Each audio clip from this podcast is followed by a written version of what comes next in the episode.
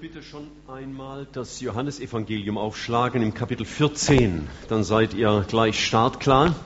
Johannesevangelium Kapitel 14.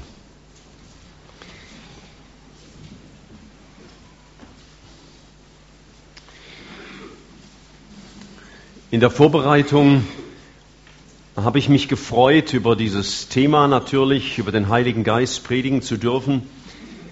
Und ich habe wieder neu festgestellt, dass das eine Botschaft ist, die auch gerade in unsere Zeit heute so, so hervorragend passt. Denn unsere Zeit, unsere Gesellschaft, oft auch die Gemeinde Jesu, scheint so kraftlos und so müde und so frustriert und manchmal auch erschöpft und resigniert zu sein bekomme regelmäßig ein Heft von unserer Krankenkasse und in jedem Heft werden die Themen Erschöpfung und Burnout und Stress und Depression behandelt, so dass man den Eindruck gewinnt, äh, wir sind eine Nation von gestressten, erschöpften, depressiven und outgeburnten Menschen. Und vielleicht sind wir das ja auch. Und, und auch im Dienst für Jesus auch in unserem, in der Abwicklung unserer regelmäßigen Pflichten, in denen wir stehen, im Alltag, auch in unserem Kampf gegen die Sünde, für ein Leben, das Gott ehrt, können wir ebenso kraftlos und müde und frustriert und erschöpft werden. Als der Herr Jesus auf dieser Erde war und mit seinen Jüngern die drei Jahre unterwegs war, muss das für die Jünger ja eine hervorragende Zeit gewesen sein. So mit dem Herrn aller Herren unterwegs zu sein, so ein Wunder nach dem anderen zu sehen, so viele fantastische Sachen zu hören. Das muss ja was ganz Außergewöhnliches gewesen sein für diese Menschen. Und dann kündigt Jesus an, dass er gehen wird. Und nicht zwar nicht nur für kurze Zeit, sondern dass er sie verlassen wird. Und die Jünger bekamen Angst. Und sie sagten, Herr, das kannst du nicht machen. Wohin sollen wir denn gehen ohne dich? Was sollen wir tun ohne dich? Und dann sagte Herr Jesus im Johannesevangelium im Kapitel 14, im Vers 1, genau in, diese, in diesen Kontext hinein, diese Angst, die sie hatten. Wie kommen wir ohne Jesus zurecht? Wie schaffen wir das? Wie können wir dieses Leben führen, von dem er spricht? Wie können wir den Juden widerstehen, die uns so zusetzen? Sagt er, euer Herz erschrecke nicht. Glaubt an mich und glaubt an Gott. Und genau das sagt er uns auch. Er weiß auch um deine Ohnmacht wir haben das heute Morgen in unserer Bibelschulgruppe gehabt, dass wir, bevor wir Christus kennengelernt haben, schwach waren. Und damit ist nicht die körperliche Schwachheit gemeint, sondern die Unfähigkeit, ein Leben zur Verherrlichung Gottes zu führen, ein Leben, das der Sünde widersteht.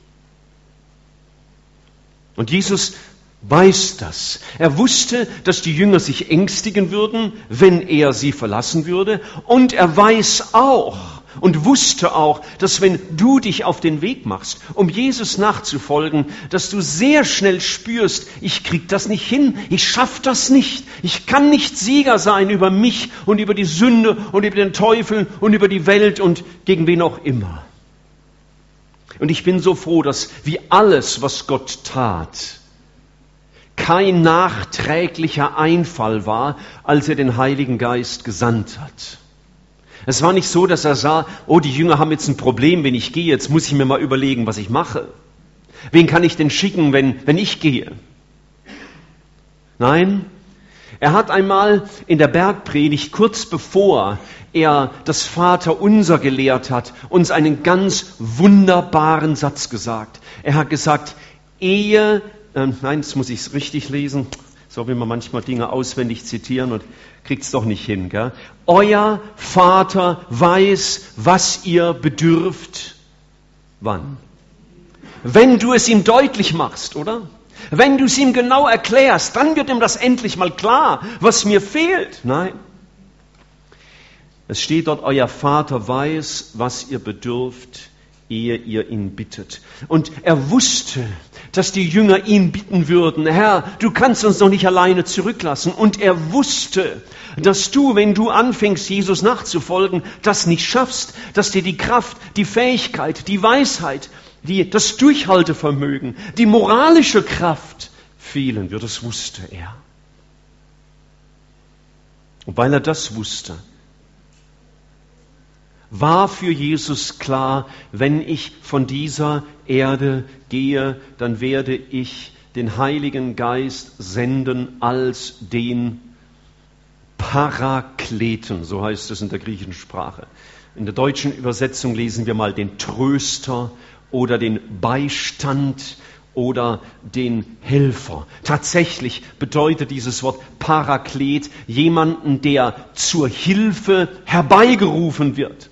So wie wenn ich eine Autopanne habe und dann irgendwo an dem Pannenmeldegerät stehe oder mein Handy benutze und den ADAC anrufe, den rufe ich an meine Seite, um mir zu helfen und das zu tun, was ich nicht kann, nämlich mein Auto wieder flott kriegen.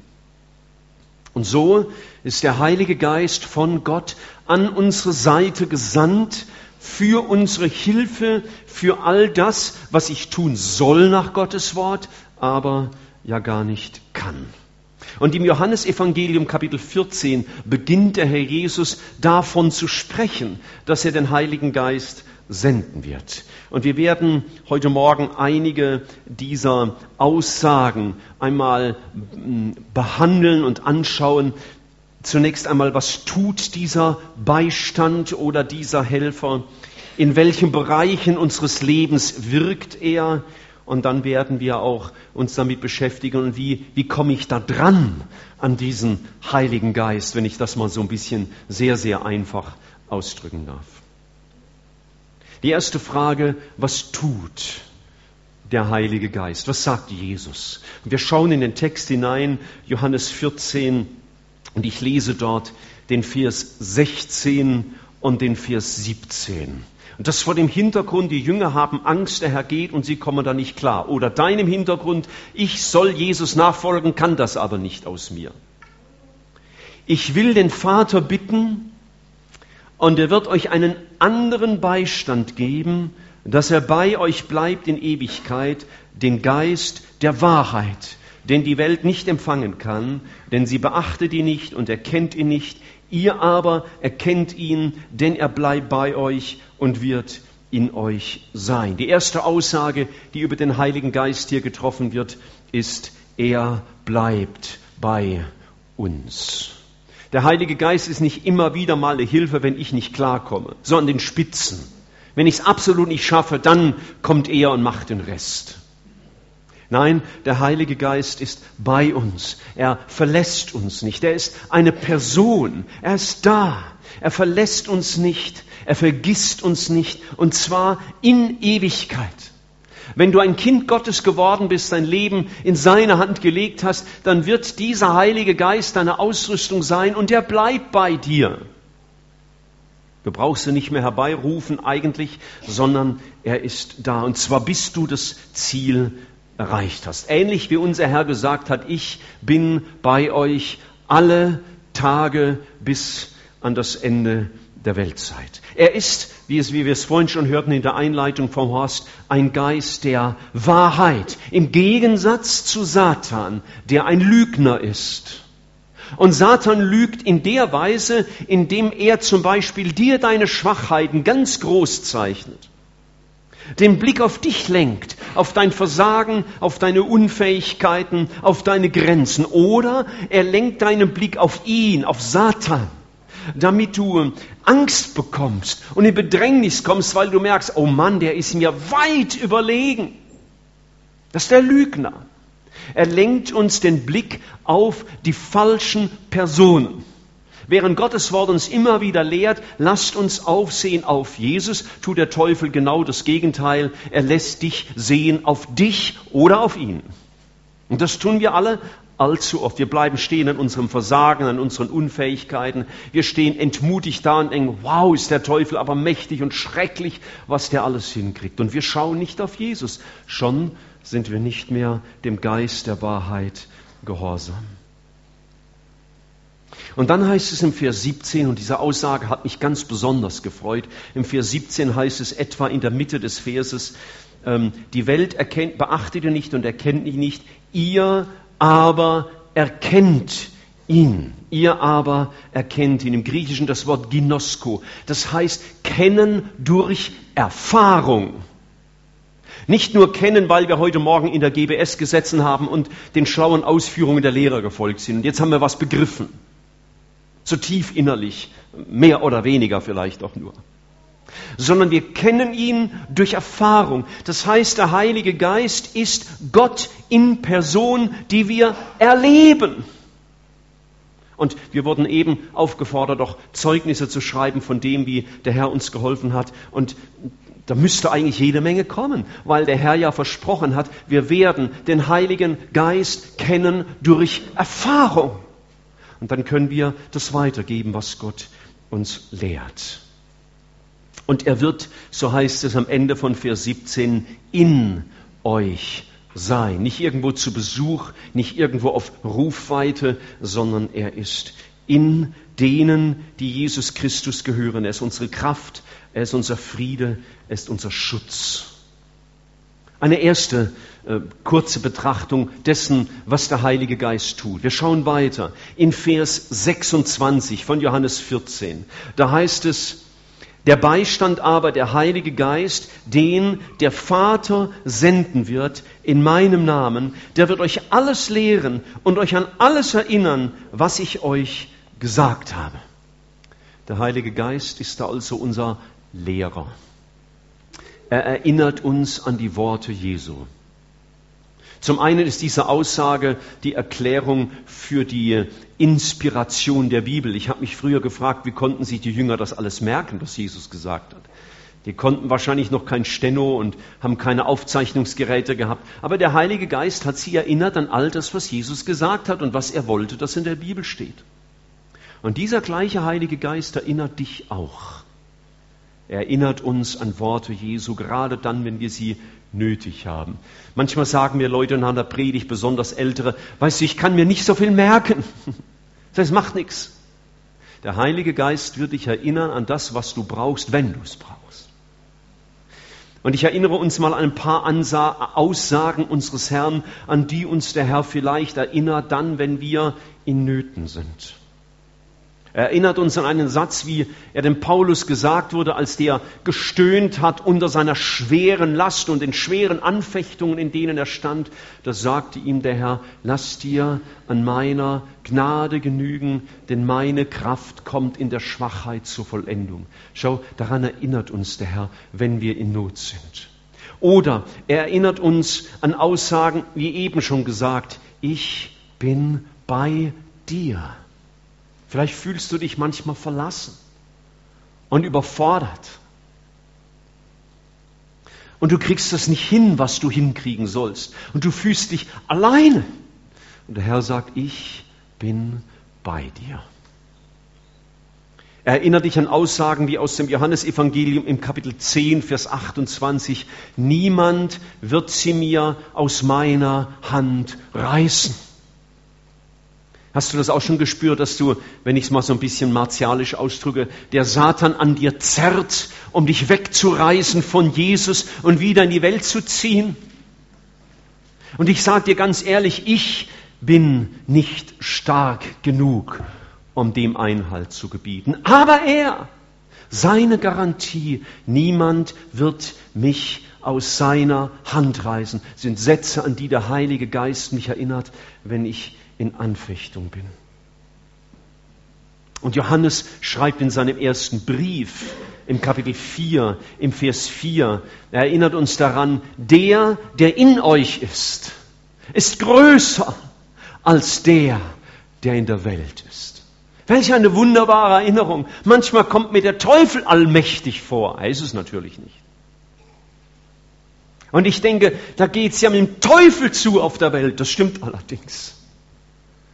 Aber der, der mit mir ist, der, der in mir ist, durch den Heiligen Geist in mir wohnt, der ist größer als der, der in der Welt ist. Der Herr, der Heilige Geist erinnert uns an die Worte unseres Herrn. Schau, wie wichtig ist das, dass wir den Heiligen Geist äh, kennen, dass wir uns mit ihm beschäftigen, zu wissen, er bleibt bei uns. Er richtet unseren Blick auf die Wahrheit. Wir dürfen ihn erkennen durch Erfahrung und er erinnert uns an all das, was Jesus gesagt hat. Und immer wieder neu und immer wieder neu lenkt der Heilige Geist unseren Blick auf Jesus. Das ist seine Hauptaufgabe. Er will Jesus verherrlichen. Er ist wie so ein, so ein Scheinwerfer, die uns manchmal lästig sind, wie unsere Strahler, die manchmal so, so hell sind. Und dann, dann werden wir angestrahlt. So strahlt der Heilige Geist Jesus an, dass du ihn immer wieder siehst. Und dass dein Blick weggelenkt wird von dir, von anderen Menschen, von Umständen oder gar vom Satan selbst. Und ich brauche diesen Dienst des Heiligen Geistes immer wieder neu. Mein Blick ist so schnell gefangen von Situationen, die für mich nicht händelbar sind, die mich überfordern, die mir Angst machen. Und ich, mein Blick ist gefangen von meinem Versagen, von meinen Unfähigkeiten. Und da richtet der Heilige Geist den Blick auf Jesus. Er erinnert uns an ihn. In welchen Lebensbereichen wird der Heilige Geist wirksam in unserem Leben? Es war für mich neu packend, das zu sehen. Ich möchte euch im Wesentlichen an einige Dinge erinnern. Dinge, die der Heilige Geist tut. Bitte öffnet mit mir die Bibel im Römerbrief, zunächst im Kapitel 8. Römerbrief, Kapitel 8. Und da steht im Vers 15 und im Vers 16 folgendes. Römer 8, Vers 15 und 16. Denn ihr habt nicht einen Geist der Knechtschaft empfangen, dass ihr euch wiederum fürchten müsstet, sondern ihr habt den Heiligen, ihr habt den Geist der Sohnschaft empfangen, indem wir rufen, aber Vater. Der Geist selbst gibt zusammen mit unserem Geist Zeugnis, dass wir Gottes Kinder sind. Schaut, das ist eine ganz wichtige Wirksamkeit des Heiligen Geistes, dass er uns vor Augen malt, dass wir Gottes Kinder sind. Wir sind keine Knechte, sondern wir sind Kinder Gottes. Wir dürfen fröhlich und vertrauensvoll Vater sagen. Für mich, der ohne Vater aufgewachsen ist, ist das eine ganz besondere Wahrheit. Dass der Geist Gottes meinen Blick darauf lenkt, Gott ist mein Vater. Das bringt eine große Ruhe in mein Herz. Das bringt eine Geborgenheit in mein Leben. Das bedeutet mir Schutz, das bedeutet mir Verständnis, das bedeutet mir angenommen sein, das bedeutet mir für mich umgeben zu sein von diesem Gott. Ich darf fröhlich und vertrauensvoll Vater sagen, weil der Heilige Geist mir deutlich macht, du bist kein Knecht, sondern du bist Kind. Im besten Sinne Kind Gottes. Und das Zweite, was in diesen Texten, in diesen beiden Versen durchscheint, ist die Gewissheit. Er gibt mir ein Zeugnis. Einige von uns, die haben gerade ihr Abi geschrieben und die, die kriegen dann irgendwann ein Papier. Nehme ich mal an, dass es immer noch Papierform gibt und nicht nur als PDF-Datei irgendwo per E-Mail zugesandt wird. Schon beeindruckender, wenn man das ausgedruckt in Händen hält und da steht, dass einer ähm, die mittlere Reife abgeschlossen hat oder eben die Abiturienten, die haben ihre Hochschulreife erworben und da ist ein Zeugnis und da, da sind dann Stempel und Unterschriften drauf und die bestätigen etwas. Und mit diesem Zeugnis kannst du dich dann bewerben bei einer Universität oder für einen Ausbildungsberuf, weil du dieses Echtheitszeugnis hast. Und das Zeugnis, Kind Gottes zu sein, das ist nicht unterschrieben von Menschen. Wenn wir Menschen taufen hier, dann kriegen die hinterher so eine kleine Tauferinnerungsurkunde. Da ist ein Bibelvers drin, den wir ihnen mit auf den Weg geben. Und da unterschreiben dann die zwei, die die Taufe durchgeführt haben. Das ist schön. Aber wenn unser Heil nur bestehen würde auf diesen beiden Unterschriften von Menschen, dann wäre es um mich schon hundertfach geschehen gewesen. Ich habe nämlich meine Taufkarte irgendwann mal verloren.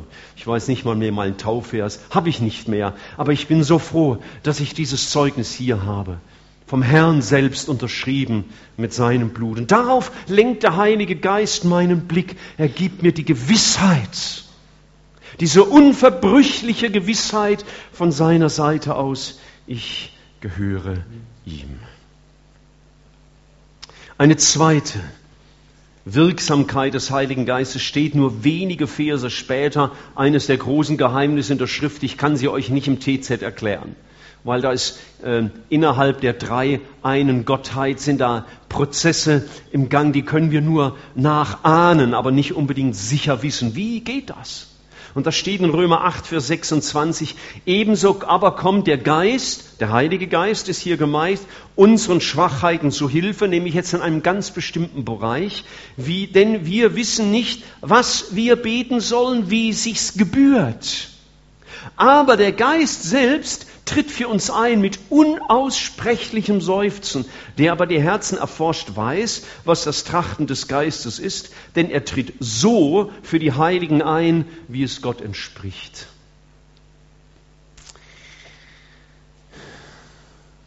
Manchmal wissen wir nicht, was wir beten sollen. Manchmal vergehren uns Hören und Sehen und wir stehen vor Gott und sagen, Herr, was soll ich jetzt beten? Was richtig? Ich kann nur beten aus meiner menschlichen Perspektive heraus, aber was hat Gott vor? Was will er tun? Es ist ja nicht so, dass Gott alles tut, was ich bitte, sondern er tut das, was er an Anliegen in mein Herz gelegt hat. Und jetzt ist es so gut zu wissen, auch mein begrenztes Gebets, mein begrenzter Gebetsdurchblick ist für den Heiligen Geist kein Hindernis, sondern der Heilige Geist tritt mit meinen Gebetsanliegen vor Gott und vermittelt sie so vor Gott, wie sie Gott entsprechen, wie sie Gott gebühren, wie sie dem Anliegen Gottes entsprechen. Mein Gebet mag nicht passend sein, weil ich so begrenzt bin in meinem Denken, aber er übersetzt meine Gebete und er bringt auch die Antwort der Gebete in mein Leben. Es ist nur manchmal so, dass Gott unsere Gebete so manchmal ganz anders erhört, als wir sie uns vorgestellt haben. Und deswegen sagt er im Vers 28, wir wissen aber, dass denen, die Gott lieben, alle Dinge zum Besten dienen, auch dann, wenn Gott unsere Gebete anders beantwortet, wie du dir das vorstellst. Da hat zum Beispiel so ein Jugendlicher, ich meine, bei euch kommt das natürlich nicht vor, das weiß ich, deswegen kann ich das so ungehindert als Beispiel sagen. Da hat ein Jugendlicher mal Probleme mit seinen Eltern. Weiß, kommt bei euch nicht vor. Ist ja nur theoretisch. Nur als Beispiel. Jetzt habt ihr Probleme mit den Eltern, gell? Und dann betet man. Ich sag mal, Herr, ändere meinen Vater. Oder, Herr, was für eine Mutter hast du mir gegeben? Die blickt's nicht. Vielleicht beten wir nicht so. Aber wir denken so. Gott solle doch bitte schön Papa und Mama ändern. Und Gott hört dein Gebet. Hm. Und er antwortet sogar darauf. Stell dir Frau Jovan, Gott antwortet auf deine Gebete. Nur nicht immer so, wie du denkst. Weißt du, wie Gottes Antwort aussehen kann? Er beginnt dich zu verändern. Er verändert nicht deine Umwelt. Vorhin haben wir vom Handschuh gehört. Gell? Der Handschuh, der war völlig unschuldig von diesem Arbeitskollegen vom Horst. Problem war in ihm selbst. Und so beantwortet Gott unsere Gebete, manchmal ganz anders, aber er beantwortet sie und trägt sie so vor den heiligen Gott, wie es den Anliegen Gottes entspricht. Wie gut, dass nicht ich, mit meinen Gebeten alleine vor diesem wunderbaren Gott stehe, sondern dass er sich sogar um die Unzulänglichkeit meines Gebetes kümmert. Das ist ein großer Trost für mich. Manchmal bete ich für Anliegen, aber ich weiß nicht genau wie. Ich habe dann meine Vorstellungen, wie ich beten sollte, aber ist es das, was Gott vorhat? Ein drittes, wenn ihr ein bisschen weiter blättert, kommt ihr in den Philipperbrief und dort ist im Kapitel 1 auch die Rede vom Heiligen Geist. Dazu muss ich ein bisschen was erklären. Paulus saß im Gefängnis. Das war übel genug. Aber zu allem Übel hinzu kam noch, dass es einige Prediger gab, die haben so gepredigt, dass der Paulus in große Schwierigkeiten kam. Vermutlich haben die so gepredigt, dass sie alle Menschen vom Paulus abspenstig gemacht haben, um sie zu ihren Nachfolgern zu machen. Sie haben aus unlauteren Motiven heraus gepredigt. Und das hat dem Paulus natürlich im Gefängnis zugesetzt, zumal er nichts dagegen unternehmen konnte. Wenn ich in dieser Situation gewesen wäre, vielleicht war es beim Paulus phasenweise auch so, dann wäre ich verzweifelt. Jetzt hocke ich da in meiner Gefängniszelle abgeschottet von allem und dann merke ich, wie da Leute äh, in die Gemeinde eindringen und alles auf den Kopf stellen und, und dafür sorgen, dass ihr mich vergesst. Das ist nicht gerade sehr, sehr ermutigend. Und in dieser Situation sagt Paulus Vers 19, denn ich weiß, nein, ich muss Vers 18 lesen noch. Was tut es, also was da geschieht, was tut's? Jedenfalls wird auf alle Weise, es sei zum Vorwand oder in Wahrheit, Christus verkündigt und darüber freue ich mich. Ja, ich werde mich auch freuen, denn ich weiß, dass mir dies, also mich trotzdem zu freuen, zur Rettung ausschlagen wird durch eure Fürbitte und den Beistand des Geistes Jesu Christi. Der Paulus ist in äußerster Bedrängnis, er ist niedergemacht, er ist ausgegrenzt und er steht da, wie man neudeutsch sagt, wie der Loser, wie der Verlierer schlechthin. Und er sagt, und ich kann mich freuen in meiner Gefängniszelle wegen dem Beistand des Heiligen Geistes, weil Gott mir hilft durch seinen Heiligen Geist, brauche ich meinen Blick nicht auf die Gefängnismauern zu richten, noch auf die Menschen, die böse Absicht haben und meinen Ruf zunichte machen und mich trennen von meinen Geschwistern mit der Absicht, dass die mich vergessen. Ich kann mich freuen, weil der Heilige Geist meinen Blick auf die Wahrheit richtet und die Wahrheit ist immer Jesus. Ich sagte das vorhin, der Heilige Geist will deinen Blick auf Jesus richten. Schlussendlich haben wir als Christen gar keine Entschuldigung, wenn wir den Kopf hängen lassen, weil wir sagen, die Umstände sind so schwierig und so demoralisierend und ich bin so alleine. Genau das war die Situation von Paulus. Und da hinein kommt die Wirksamkeit des Heiligen Geistes. Er ist ein Beistand, um in dieser Not dein Herz mit der Erkenntnis von Jesus zu erfüllen.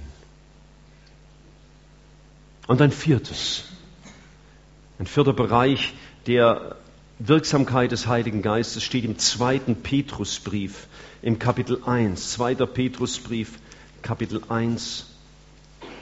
Und da lese ich den Vers 3 und den Vers 4. Zweiten Petrusbrief, Kapitel 1, Verse 3 und 4. Da seine göttliche Kraft, das ist der Heilige Geist, da seine göttliche Kraft uns alles geschenkt hat, was zum Leben und zum Wandel in Gottesfurcht dient durch die Erkenntnis, der uns berufen hat, durch seine Herrlichkeit und Tugend. Der Heilige Geist schenkt uns alles, was nötig ist für ein Leben in der Gemeinschaft mit diesem lebendigen Herrn. Er befähigt uns zu einem Leben und Wandel in Gottesfurcht. Ist ein ganz großes Geheimnis. Denn hier hänge ich am häufigsten, vermutlich du auch. Ich sehe die Aussagen der Schrift. Ich sehe die Imperative, also die in Befehlsform abgefassten Aussagen Gottes. Dann bin ich noch in der Situation, dass ich Prediger bin, das heißt, das Wort Gottes oft an andere Wortleute richten soll, wie im Augenblick. Und dann sehe ich auf mich. Und ich sehe, dass in mir gerade das Gegenteil ist von Natur, wie das, was ich leben soll.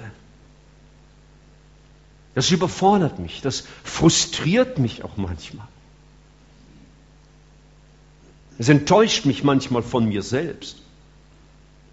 Und das sind solche Sätze für mich so wichtig. Seine göttliche Kraft hat uns alles geschenkt, was zum Leben und Wandel in Gottes Furcht nötig ist. Der Jesus hat mal gesagt, wenn ihr mich liebt, dann haltet meine Gebote. Das war wieder so eine Aussage unseres Herrn. Und wisst ihr, was der nächste Satz ist? Dieser, dieser Aufforderung, wenn ihr mich liebt, so haltet meine Gebote, Ausrufezeichen. Und dann kommt ein Satz, der ist dir vielleicht noch in Erinnerung vom Anfang der Predigt. Der nächste Satz heißt er nämlich, und ich will den Vater bitten, und er wird euch einen anderen Beistand geben, dass er bei euch bleibe in Ewigkeit, in Geist der Wahrheit.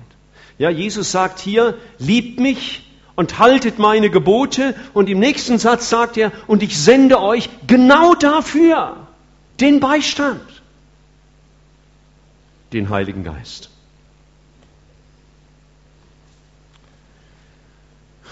Und ich kann förmlich die Fragen sehen bei euch. Michael, das ist schön.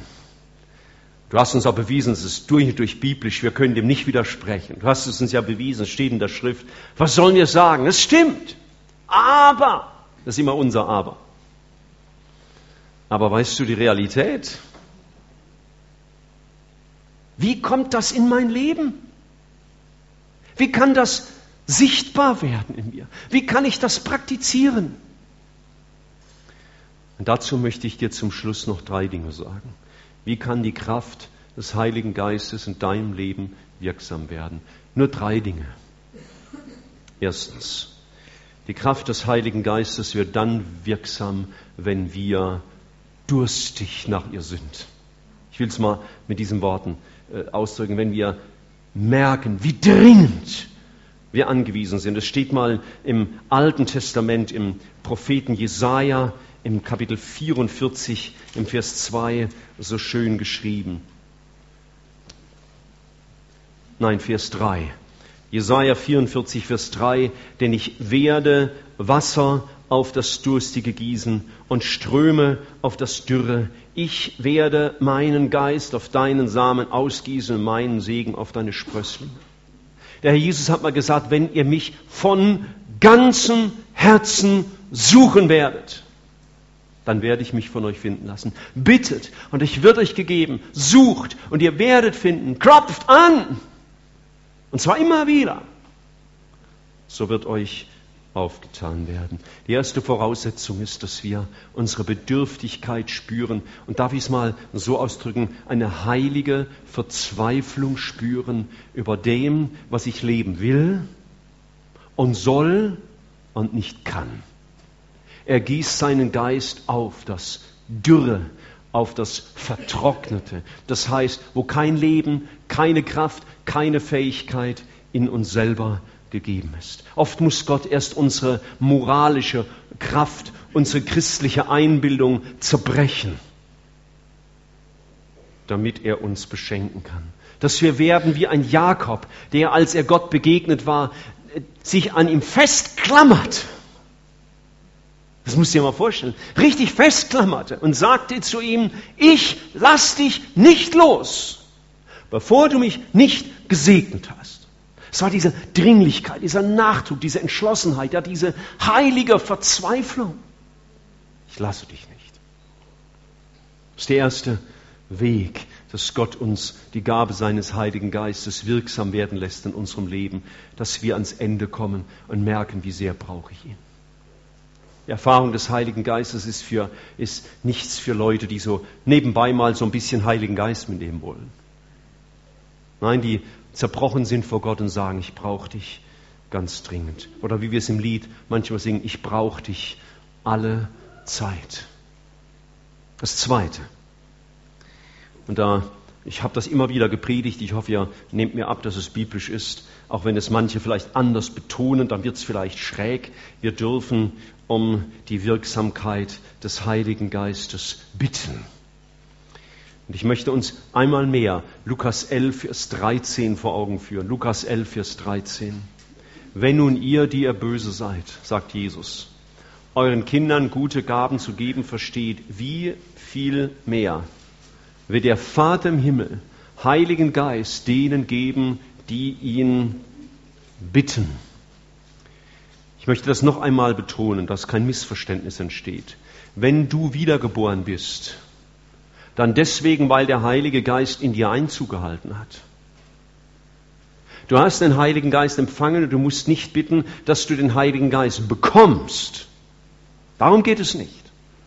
Wir brauchen auch keine ähm, zweite Erfahrung im Sinne einer charismatisch geprägten Geistestaufe.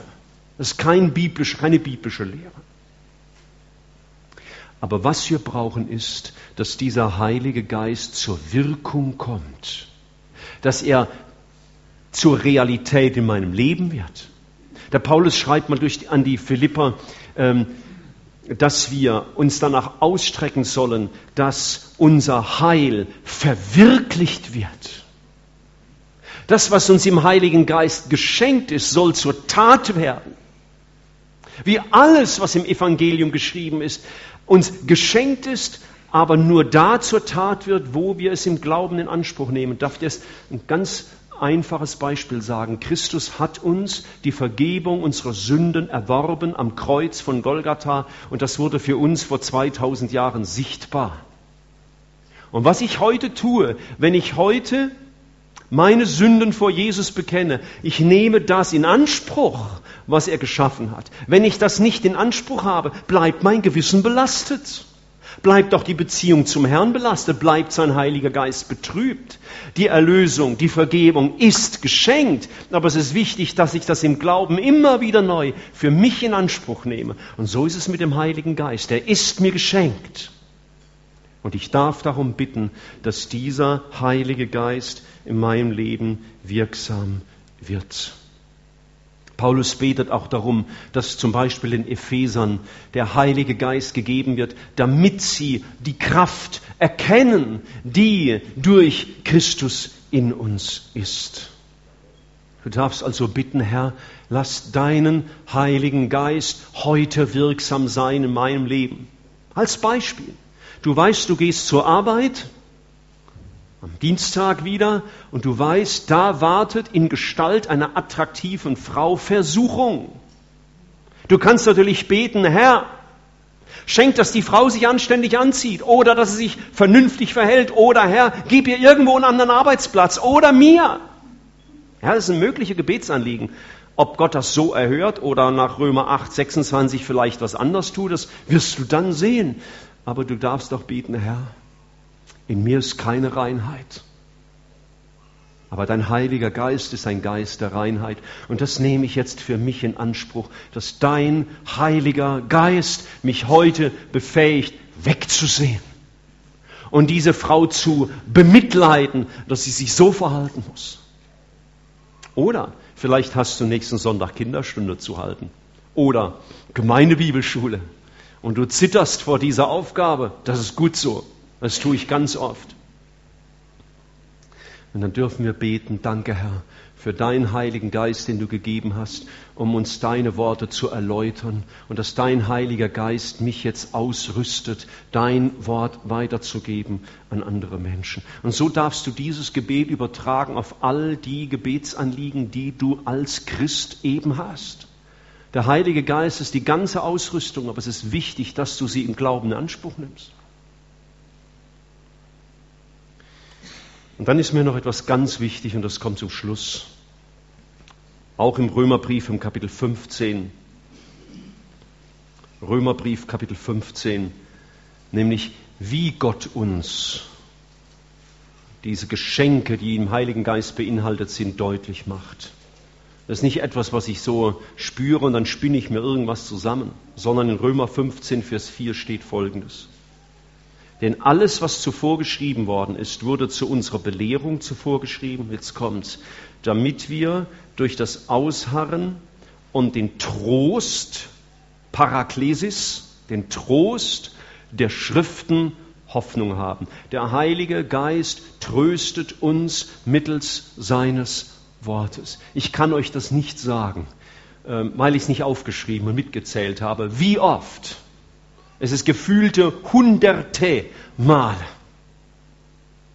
Ich in Not, in Anfechtung, in Bedrängnis, in Überforderung und in Angst stand und das Wort Gottes mich getröstet hat. Oder soll ich es zu unserem Thema passend ausdrücken? Drücken, der Heilige Geist mich getröstet hat durch sein Wort, indem er mir, mich an etwas erinnert hat, indem er mir einen Aspekt des Herrn in Erinnerung rief oder zum ersten Mal verständlich gemacht hat. Gott tröstet uns durch seinen Heiligen Geist mittels seines Wortes. Und dann wird das geschehen, was im Vers 13 steht, und damit möchte ich zum Schluss kommen.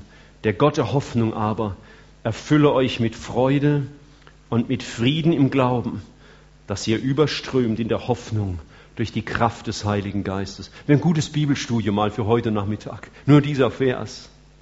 Da steckt so viel drin. Ja, du sollst überfließen in der Hoffnung durch die Kraft des Heiligen Geistes. Du sollst nicht hoffnungslos und niedergeschlagen und entmutigt und frustriert und resigniert und müde durch dein Christsein schlurfen sondern erleben, dass der Heilige Geist die Ausrüstung ist, die du brauchst. Das wirst du dann sehen, wenn du wahr wirst vom Herrn und sagst, Herr, ich kann es mal wieder nicht. Ich schaff's wieder nicht. Ich bin's wieder nicht. Aber du. Du wirst nicht die Erfahrung haben, dass du dann ein geistlicher Herkules wirst. Ja, dass du so richtig spürst. Wow, hab ich eine geistliche Power. Mann, bin ich ein geistlicher Held. Mensch, hab ich's im Griff. Der Heilige Geist wirkt immer genau umgekehrt. Du wirst die Erfahrung machen, dass er in deine Begrenzungen wirkt. Gott hat uns nie versprochen, dass er uns unsere Begrenzungen nimmt. Das hat er nie versprochen. Er hat nie gesagt, dass er uns die Schwachheiten wegnimmt. Er hat nie gesagt, dass er uns unsere Unfähigkeiten wegnimmt. Er hat nie gesagt, dass er uns alle Befürchtungen aus dem Weg räumt. Das hat er nie versprochen. Aber er hat versprochen, dass seine Kraft in meinen Schwachheiten und in meinen Begrenzungen groß wird. Und das, was er da sichtbar werden lässt, daran lasst ihr genug sein. Vergleich dich nicht mit anderen, was die können und was die leisten. Lass dir genug daran sein, was der Heilige Geist an Kraft und Ausrüstung in deinem Leben wirkt, weil du ein Original Gottes bist. Erbitte nicht, dass Gott dir schenkt, was er anderen schenkt. Dich gibt es nur einmal auf der Welt und genau so, wie er dich will, so wird er dich ausrüsten. Und dann werden wir unsere Aufgaben anpacken als Mutter, in dem gewöhnlichen, den gewöhnlichen Herausforderungen der kommenden Woche. Du wirst es an deinem Arbeitsplatz tun. Du wirst es als Single tun. Du wirst es in deiner Ehe tun und in der Kindererziehung. Du wirst in deinem Job, du wirst in deinem Dienst in der Gemeinde lernen dürfen, einfach treu deinen Weg zu gehen und zu vertrauen, sein Heiliger Geist ist meine Ausrüstung. Da darf ich meine Begrenzungen erkennen, da darf ich bitten um die Wirksamkeit seines Heiligen Geistes und ich darf erfahren, dass er mir die Erquickung schenkt durch sein Wort. Und dann wird am Ende Jesus verherrlicht. Wir werden da nicht der Simone unsere Beiträge schreiben. Also wir werden ihr natürlich viele Beiträge jetzt schicken. Klar, Simone, kriegst jetzt viele Beiträge von der Wirksamkeit des Heiligen Geistes in einzelnen Menschen. Aber wir werden das nicht tun als solche, die sagen, ihr lieben Leute, ich wollte euch mal sagen, jetzt hab ich's. Sondern du wirst ihm die Ehre geben und abhängig von ihm bleiben, sodass er sich immer neu verherrlichen kann. Wir neigen uns zum Gebet.